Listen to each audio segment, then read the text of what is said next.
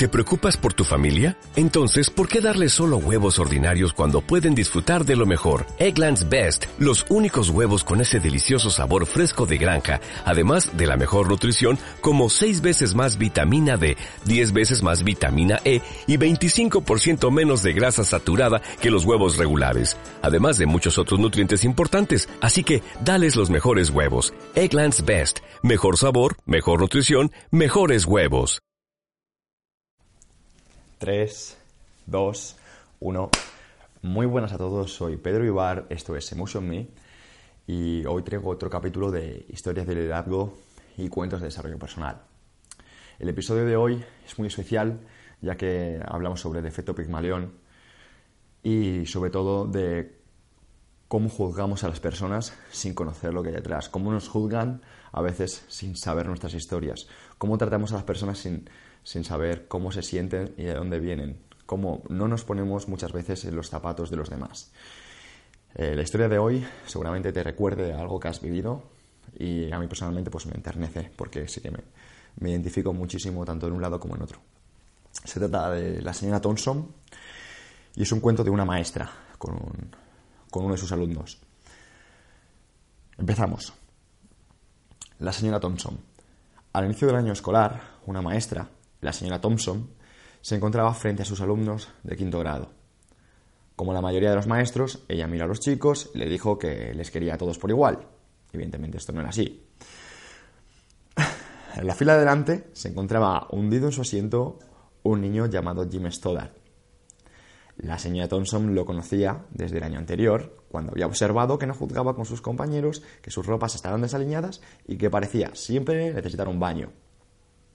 Con el paso del tiempo, la relación de la señora Thompson con Jim se volvió desagradable, hasta el punto en que ella sentía el gusto de marcar las tareas del niño con grandes tachones rojos poniéndole ceros.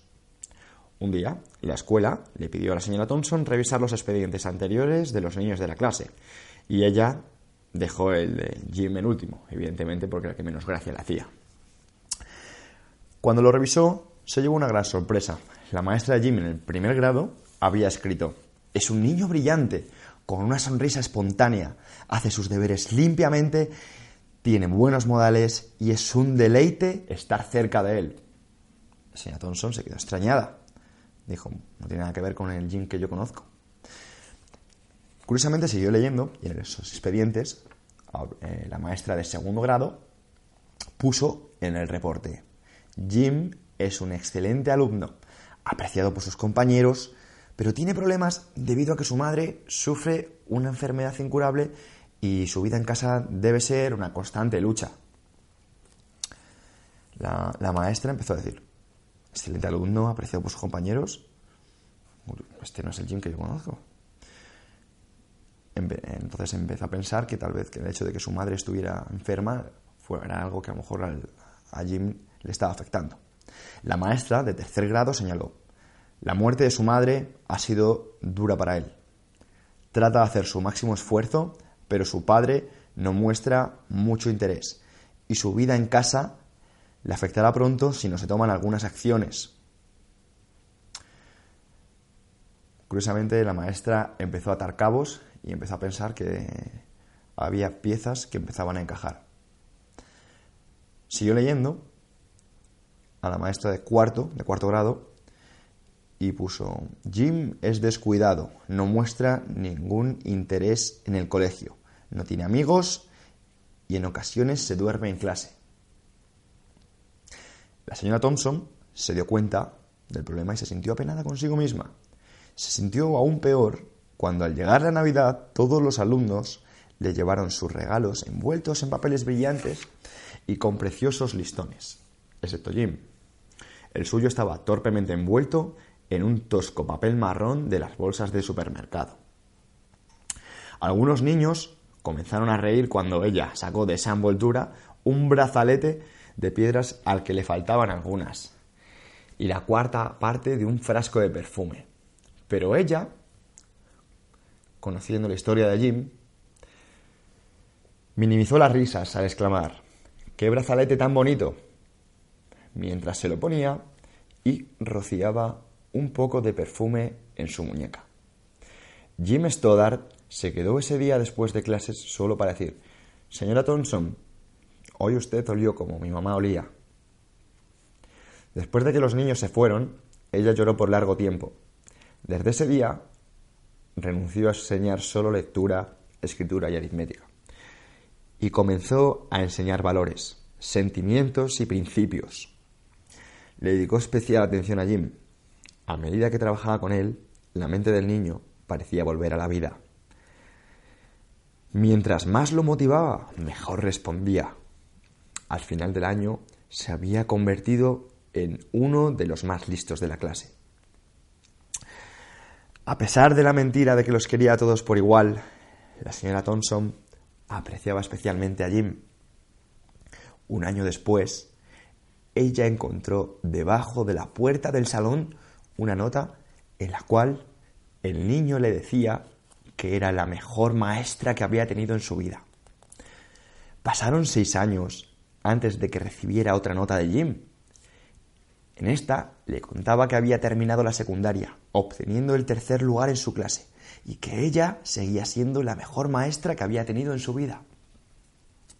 Cuatro años después, la señora Thompson recibió otra carta, donde Jim le decía que aunque las cosas habían estado duras, pronto se graduaría en la universidad con los máximos honores, y le aseguró que ella era aún la mejor maestra que había tenido en su vida. ¿Vosotros creéis que esto hubiera pasado si ella no se hubiera interesado por él, si ella no hubiera conocido su historia? Bueno, seguimos leyendo. Pasaron cuatro años y llegó otra carta. Esta vez Jim le contaba que después de haber recibido su título universitario había decidido ir un poco más allá. Le reiteró que ella era la mejor maestra que había tenido en su vida. Ahora su nombre era más largo. La carta estaba firmada por el doctor James F. Stoddart, MB. El tiempo siguió su marcha. En una carta posterior, Jim le decía a la señora Thompson que había conocido una chica y que se iba a casar. Le explicó que su, que su padre había muerto hacía dos años y se preguntaba si ella accedería a sentarse en el lugar que normalmente estaba reservado para la madre del novio.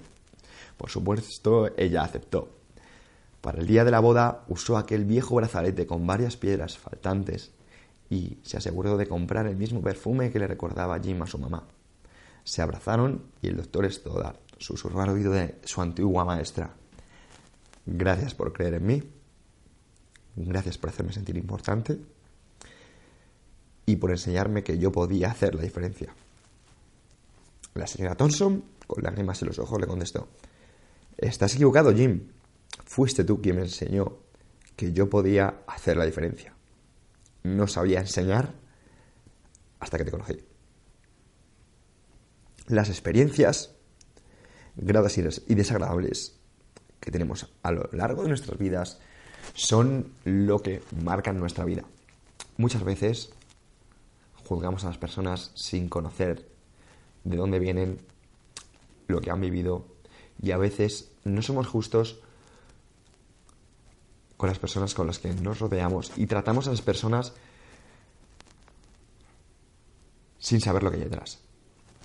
Esta historia es una fantástica historia sobre el efecto Pygmalion. Es una historia que desarrolla, digamos, la mentalidad de Goethe de no trates a alguien por lo que es, trátalo por lo que puede y debe ser. Espero que os haga pensar, os haga reflexionar tanto como, me ha hecho a mí. Y sobre todo quiero agradeceros el feedback que he recibido por, por el cuento anterior y simplemente pues muchísimas gracias. Si sigo gustando seguiré publicando más y nos vemos en el, en el próximo vídeo y, nos escuchamos en el próximo podcast. Gracias.